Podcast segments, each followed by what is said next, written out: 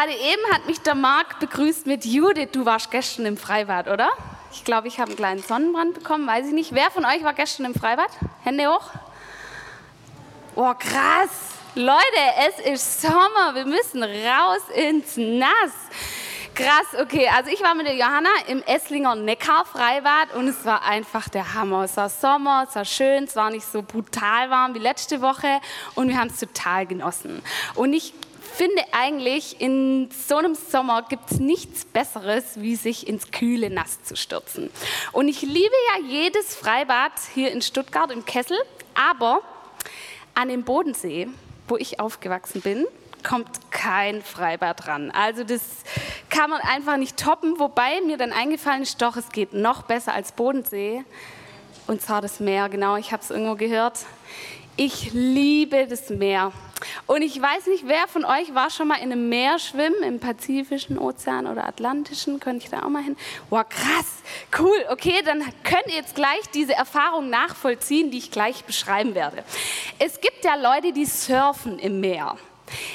Ich kann das nicht, ich liebe es, im Meer zu schwimmen und mit den Wellen zu kämpfen. Ich liebe das einfach.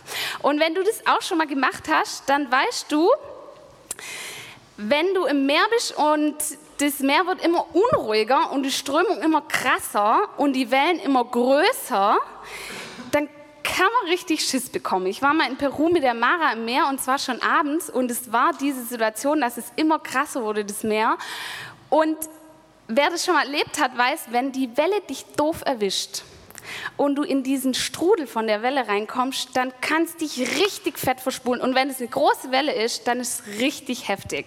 Die schleudert dich auf den Sand, du hast nachher wunde Beine, die zieht dir ein Bikini aus, die spült dir das Wasser in Nase, Augen, Ohr, Mund. Das ist einfach krass. Man hat alles voll Salz und es ist einfach, das verspult einen richtig.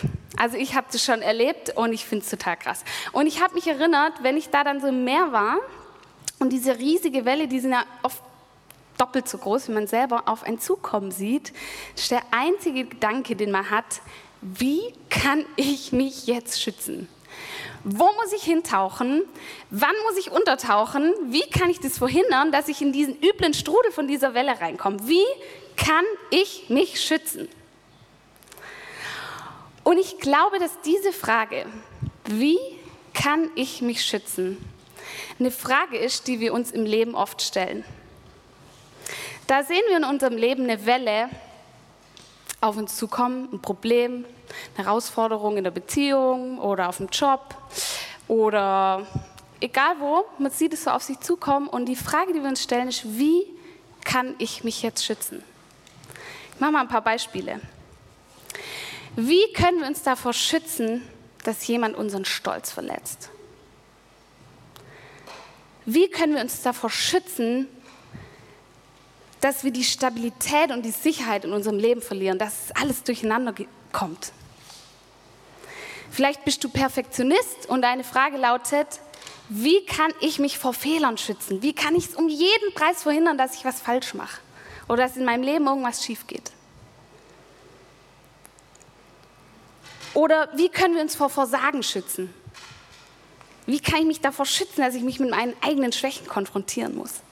Wie kann ich mich da irgendwie davor schützen? Oder vielleicht liebst du die Freiheit und dir geht es darum, wie kann ich meine Freiheit bewahren? Das ist deine größte Sorge in deiner Beziehung. Wie kann ich verhindern, dass der andere mir meine Freiheit raubt? Wie können wir uns schützen? Was ist gerade die Welle in deinem Leben? Und was willst du gerade beschützen? Was willst du schützen? Und das Verrückte ist, wir haben dann so ein paar Strategien entwickelt, mit denen wir denken, wir könnten uns schützen. Wir verletzen zum Beispiel zurück, um unseren Wert zu schützen. Wenn jemand dumm anmacht, dann verletzt zurück, um deinen Wert zu schützen. Oder wir fangen an zu lügen, um unser Gesicht zu wahren. Oder wir werden überheblich, um unseren Stolz zu schützen. Oder wir brechen Beziehungen ab, um Freiheit zu schützen. Oder wir ziehen Mauern um uns hoch. Und wir werden dabei total egozentrisch, weil sich in unserem Leben alles darum dreht, wie können wir uns schützen? Wie können wir uns davor bewahren? Und diese Strategien, so kenne ich das von mir, die bringen kein Leben. Hast du das schon mal gemerkt, dass diese Strategien, mit denen du dich schützen willst, dass die dich irgendwie auch nicht sicherer und auch nicht freier und irgendwie auch nicht wertvoller machen? Und wenn du dieses Dilemma aus deinem Leben kennst, dann bist du heute in guter Gesellschaft. Weil hier im Jesus-Treff predigen wir das Evangelium. Und es ist eine gute Nachricht. Und es ist eine ermutigende Nachricht. Und es ist eine Nachricht, die dich frei macht und die, in der du Vergebung findest und Heilwerden und Versöhnung. Und deswegen freu dich auf diese Predigt, die jetzt kommt. Es ist ein Evangelium, es ist eine gute Nachricht für dieses Dilemma, in dem wir oft stecken. Und ich würde noch gern beten jetzt. Jesus, ich danke dir, dass du mitten unter uns bist und ich danke dir dafür, dass du eine gute Nachricht für unser Leben hast.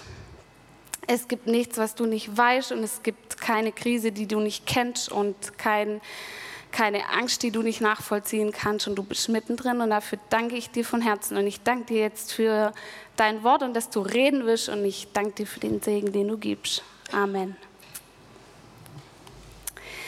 Also, unser Predigttext steht heute in Markus 15. Das ist ein Bericht von der Kreuzigung Jesu. Kann ich gerade mal sehen, wer von euch schon mal eine Predigt oder eine Andacht über die Kreuzigung von Jesus gehört hat? Mal Hände hoch. Das sind einige, ja. Ähm, also mir geht es auch so, ich bin irgendwie mit diesem Glauben und so aufgewachsen und ich habe das schon oft gehört, den Tod Jesu oder die Kreuzigung.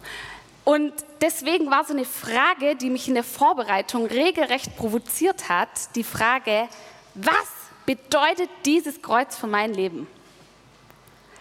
Ich denke dann immer so an mein Leben und an das, an das, was ich tue und die Arbeit, da wo ich lebe und denke dann, was hat dieses Kreuz da zu suchen? Was, was verändert es wirklich in meinem Leben, dieses Kreuz? Und deshalb habe ich mit euch Folgendes vor jetzt. Ich werde, die, also ich werde dieses Kapitel nicht ganz mit euch lesen, sondern immer nur ein paar Verse und immer diese Frage stellen, was bedeutet das Kreuz? Was bedeutet das Kreuz? Ich lese ab Vers 22. Und sie, damit sind die Römer gemeint. Die Römer haben Jesus verurteilt und gekreuzigt. Bringen ihn, Jesus, nach der Stätte Golgatha was übersetzt ist Schädelstätte. Und sie gaben ihm mit Myrrhe vermischten Wein, das war wie so ein Betäubungstrank. Er aber nahm ihn nicht. Und sie kreuzigen ihn. Und sie verteilen seine Kleider, indem sie das Los über sie warfen, was jeder bekommen sollte. Es war aber die dritte Stunde und sie kreuzigten ihn. Und die Aufschrift seiner Beschuldigung war oben angeschrieben, der König der Juden. Um diesen kurzen Abschnitt zu verstehen, müssen wir Folgendes wissen. Zur damaligen Zeit haben die Römer die halbe Welt regiert. Dieses Reich ging von England bis Indien und die Römer waren das mächtigste Volk der Erde. Und dieses römische Reich wurde immer von einem Cäsar regiert. Der Cäsar war dadurch eben der mächtigste Mann der Erde. Und das hat er auch von sich geglaubt und deswegen gab es damals ein Bekenntnis, das man sich so gesagt hat oder das man sagen musste, das geht so.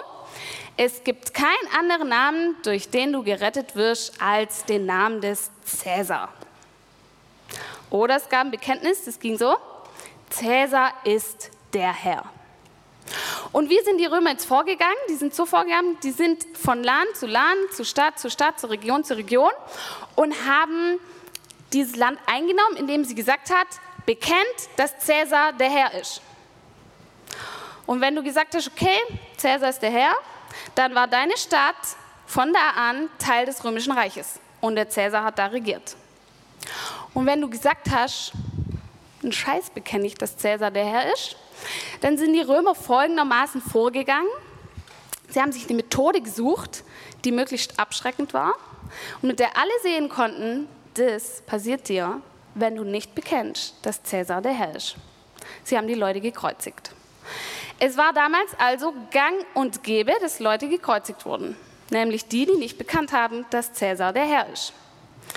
Was bedeutet also in diesem kurzen Abschnitt das Kreuz für die Römer? Tagesgeschäft. Es gab damals Massenkreuzungen. Das passierte immer wieder. Die Leute wurden gekreuzigt. Das war eine Methode der Römer, ihr Reich zu vergrößern. Wir lesen weiter ab Vers 29. Und die Vorübergehenden lästerten ihn, schüttelten ihre Köpfe und sagten, Ha, der du den Tempel abbrichst und in drei Tagen aufbaust, rette dich selbst und steige herab vom Kreuz. Ebenso spotteten auch die hohen Priester mit den Schriftgelehrten untereinander und sprachen, andere hat er gerettet, sich selbst kann er nicht retten. Der Christus, der König Israels, steige jetzt vom Kreuz herab, damit wir sehen und glauben. Auch die mit ihm gekreuzigt waren, schmähten ihn. Warum wollten die hohen Priester, dass Jesus herabsteigt vom Kreuz und sie dann glauben können, dass er Gottes Sohn ist? Was hatte das Kreuz für die hohen Priester für eine Bedeutung? Jeder Jude, der sich gut in der Tora auskannte, der wusste um einen Vers im 5. Mose 21, da steht, verflucht ist, wer am Kreuz hängt. Wenn die Hohenpriester Jesus da als am Kreuz hängen sehen, das war der beste Beweis dafür, dass Jesus nicht Gottes Sohn war. Denn verflucht ist, wer am Kreuz hängt. Für die Juden damals hat das Kreuz überhaupt gar keinen Sinn gemacht. Das hat sich total widersprochen. Also das war einfach ein weiterer Beweis dafür, dass Jesus nicht der Sohn Gottes ist. Und deshalb wurden die ersten Christen auch von den Juden ganz brutal verfolgt weil sie gesagt haben, das ist Gotteslästerung zu sagen, dass dieser, der doch verflucht war, Gottes Sohn ist. Der Paulus zum Beispiel, das war ein Jude par excellence, der hat die Christen ganz heftig verfolgt, weil er dachte, einen verfluchten Gottes darf man nicht als Sohn Gottes bezeichnen. Das ist Gotteslästerung. Und genau diesen Paulus hat Gott später zu verstehen gegeben, dass Jesus diesen Fluch des Kreuzes auf sich genommen hat, dass er durch seinen Tod Versöhnung gebracht hat. Und deshalb war die Bedeutung von dem Kreuz für die ersten Judenchristen revolutionär. Versöhnung durch den Sohn Gottes selbst. In der damaligen Zeit dachten übrigens nicht nur die Juden, dass sie für diese Versöhnung mit den Göttern, zum Beispiel bei den Griechen, selber zuständig waren. Es ging darum, es ging im Leben von den Menschen immer darum, den einen Gott oder die vielen Götter zu besänftigen und irgendwie auf seine Seite zu kriegen und irgendwie sich mit dem zu versöhnen. Und dafür hat man Tiere geschlachtet und das Blut von diesen Tieren irgendwo hingesprengt, damit das Opfer vollbracht werden würde und damit der Gott einem gut gesinnt war. Damit es der Familie gut gehen würde, damit es äh, Weizen auf dem Feld gut wachsen würde. Es war, es war die ständige Sorge der Menschen, war, wie kann ich den Gott der Sonne, wie kann ich den Gott der Ernte, wie kann ich den gut stimmen mit mir? Wie kann ich mich mit dem versöhnen? Wenn Paulus später schreibt, Jesus ist das Opferlamm und sein Blut, die Versöhnung deiner Schuld, war das für die Leute damals die krasseste, freimachendste und lebensveränderndste Botschaft.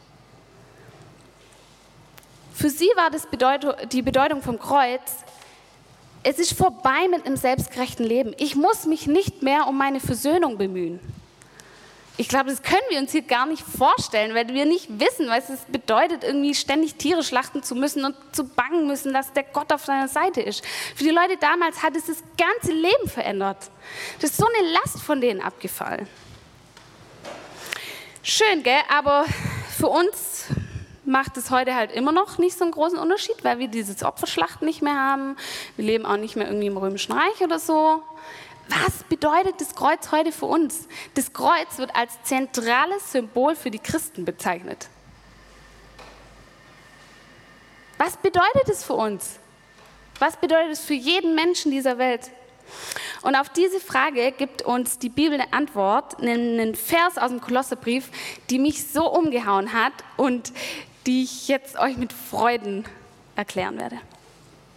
zwar lesen wir in Kolosser 3, Vers 3. Denn ihr seid gestorben und euer Leben ist verborgen mit dem Christus in Gott. Ich sehe es euch an, dass wir das noch nicht ganz gerafft haben, dass das die krasseste Botschaft ist, die wir je gehört haben. Ich werde das euch jetzt erklären. Da steht im ersten Teil, denn ihr seid gestorben. Paulus sagt hier, das, was Jesus passiert ist, dass er am Kreuz gestorben ist, das ist dir passiert. Das, was Jesus widerfahren ist, ist dir widerfahren. Du bist gestorben. Ich finde es auch ein bisschen freakig. Die Bibel ist manchmal verrückt und man muss sie auslegen, weil wir hier alle lebendig sitzen, aber du bist gestorben. Was bedeutet das? Was bedeutet es? Wir lesen weiter. Euer Leben ist verborgen mit dem Christus in Gott. Du bist gestorben und dein Leben ist mit Christus in Gott. Das bedeutet, wenn Jesus am Kreuz stirbt, dann stirbt dein Getrenntsein von Gott. Durch den Tod Jesu ist dein Getrenntsein von Gott gestorben. Man kann es nicht mehr trennen. Es gibt seit dem Kreuz kein Du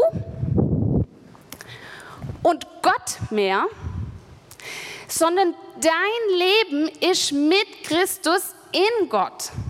Leute, wie oft beten wir zu Gott, sei bitte bei Tante XY oder sei bei meiner Mutter oder sei bei meinem Freund XY. Wir müssen umdenken oder wir dürfen umdenken. Wir müssen Gott nicht mehr in irgendwelche Szenen reinbitten. Jesus ist da mittendrin. Er ist drin. Du bist in ihm. Und es gilt für jeden Menschen. Für jeden Menschen. Du bist in Gott. Und wenn Jesus am Kreuz stirbt, stirbt mit ihm dein Getrenntsein von Gott. Jetzt fragen wir weiter, aber was bedeutet das jetzt für unser Leben?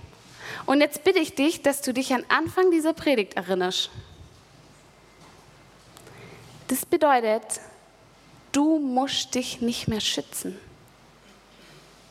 Du musst dein Leben nicht mehr beschützen. Deine Würde, deine Sicherheit, deine Freiheit, dein Wert, dein Fundament, das, was dein Leben im Kern ausmacht, ist in Jesus. Wir müssen es nicht mehr schützen. Haben wir heute eine Schwangere hier unter uns? Gibt es jemanden? Wir haben, ich sehe zurzeit so viele. Oh, cool. Kannst du bitte kurz aufstehen und wir dürfen auf deinen Bauch schauen? Also, seht ihr das? Hammer. In wie viel Monat bist du? Im sechsten Monat. Du kannst auch, wenn du es gerade nicht so gut gesehen hast, mal an der Nabel fassen. Du warst mal im Bauch deiner Mutter. Und das ist der Zustand, von dem Paulus spricht. Dieses Baby ist in ihrer Mutter.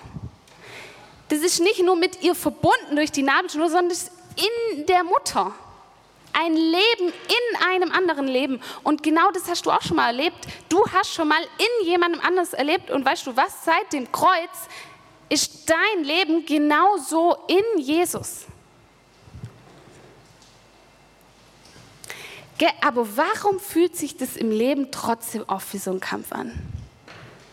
Warum sind wir irgendwie so oft am Kämpfen und es ist so unentspannt und wir haben so viel Angst und wir krampfen irgendwie, weil wir denken, wir müssen es beschützen, unser Leben. Ich glaube, das liegt daran, dass wir vergessen haben, wo wir sind. Dazu kann ich euch eine Geschichte erzählen. Ich habe meine Kita gejobbt und da ist mir ganz schnell der kleine Arvid aufgefallen. Das war so ein kleiner Pimpf und er ist mir deswegen aufgefallen, weil der jeden Tag so eine kleine Jeans anhatte, ein T-Shirtchen und um sein dünnes Hüftchen den Ledergürtel von seiner Mama und in dem Ledergürtel hat ein Schwert gesteckt. Jeden Tag. Das war sein Outfit jeden Tag. Und das Schwert war dann meistens ein Stock oder so. Und wenn wir rausgegangen sind im Kindergarten, Der Arvid hat nicht viel gesprochen, aber was er gemacht hat, wilde Kriegsgeschrei von sich gegeben. Dann lief es so, dass wir draußen waren und er kam her und hat wild geschrien, hat sein Schwert gezückt und der war voll in seiner Rolle. Der war immer Ritter oder manchmal war es auch piratisch, egal. Der hat richtig gekämpft und es ging um Leben oder Tod. Und für mich war es natürlich schwierig, nicht zu lachen, aber so ein kleiner Pimpf, der steht vor dir und denkt, er muss um sein Leben kämpfen. Und es war so krass, weil wo waren wir? Im Kindi. Wir waren im Kindi.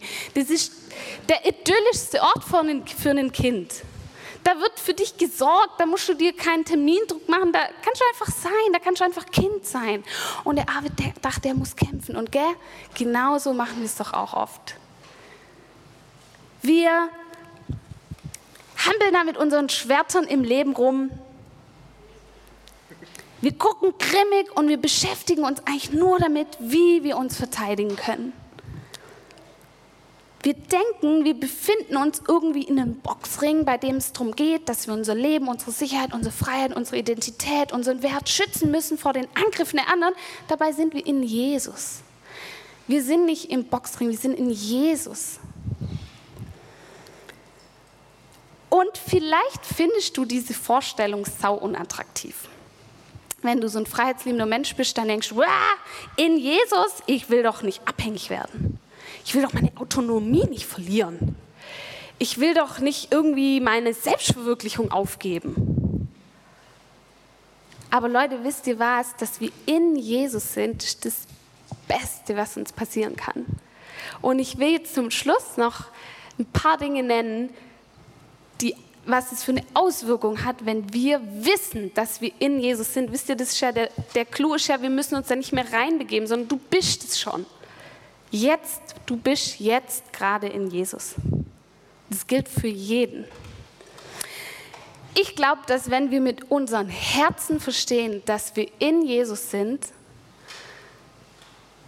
dass alles, was unser Leben im Kern ausmacht, dass das geborgen und geschützt ist, dass sich dann eine tiefe Entspannung breit macht. So eine Entspannung, wie ich erlebe, wenn ich zum Zahnarzt gehe, der Dr. Breitschwert, der röntgt mich einmal im Jahr, meinen Kiefer und guckt, ob ich Karies habe.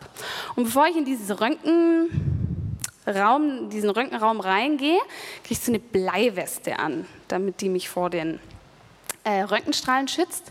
Und dann steht man da fünf Minuten, dann surrt das Gerät so um einen rum und dann geht man da wieder raus und kriegt die Bleiweste abgenommen und es ist so leicht. Und Leute, ich glaube, genau das passiert, wenn wir wirklich begreifen, dass wir in Jesus sind. Es ist so leicht. Bedeutet das, dass, keine Krise, dass wir keine Krisen haben? Nein, natürlich nicht. Aber wir sind in den Krisen in Jesus. Und wir müssen nicht krampfhaft kämpfen.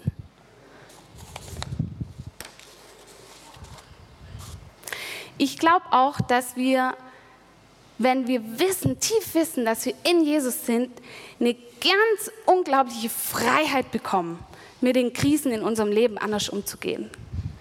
Ich glaube, dass nämlich mit Jesus auch all die Strategien gestorben sind, die kein Leben bringen, die ich am Anfang genannt habe. Das ist auch mit Jesus gestorben. Ich mache mal ein Beispiel. Erinnere dich mal an eine Situation, wo du vielleicht dumm angemacht wurdest.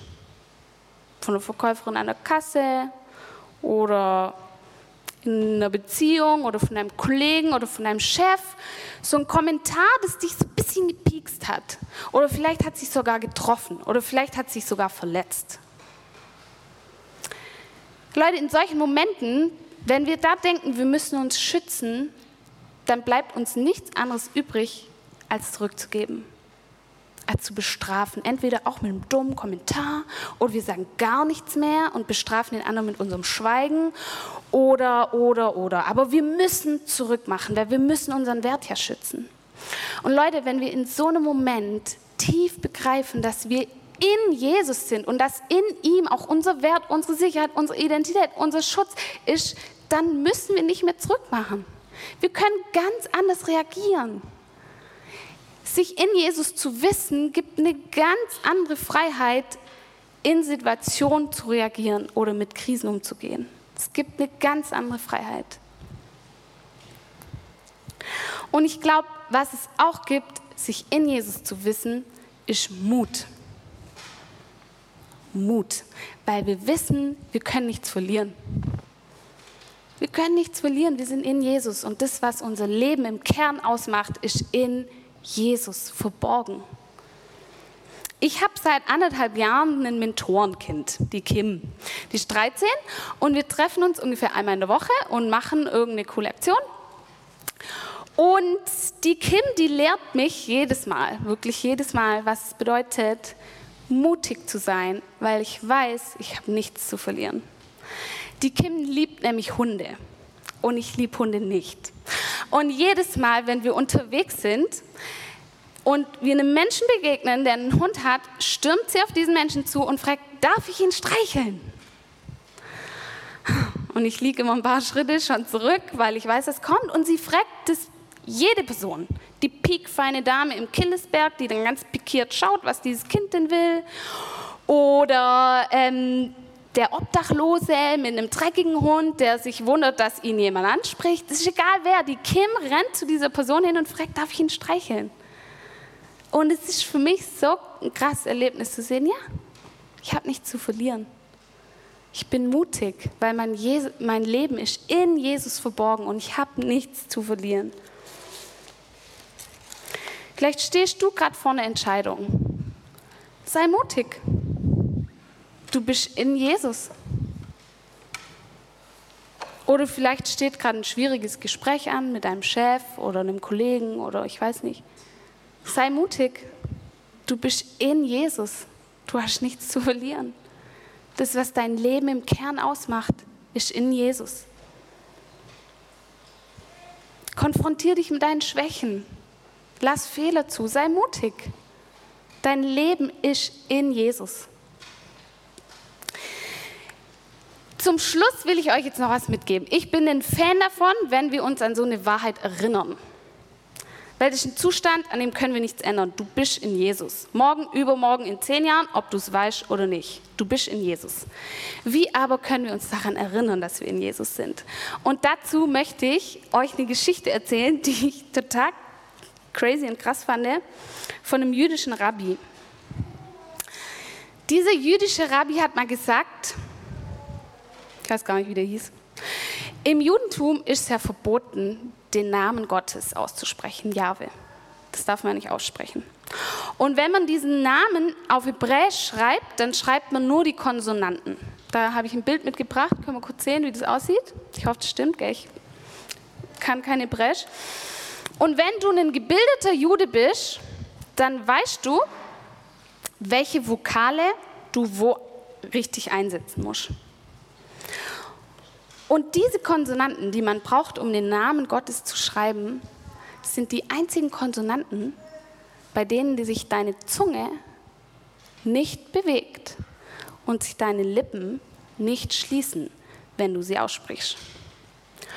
Und der jüdische Rabbi hat gesagt, wenn wir versuchen, den heiligen Namen Gottes Jahwe auszusprechen, dann ist es wie Atmen.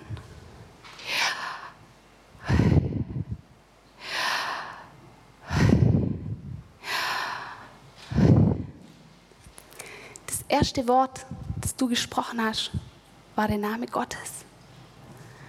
Und das letzte Wort, das du sprechen wirst, ist der Name Gottes. Das berührt mich. Du hast gerade den Namen Gottes gesprochen.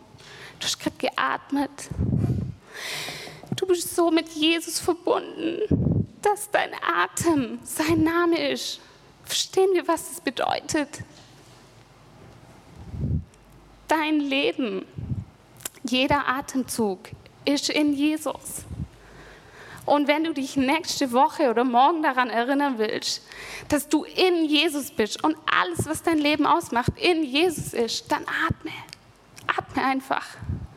Atme und erinnere dich daran, dass dein Leben in Jesus verborgen ist.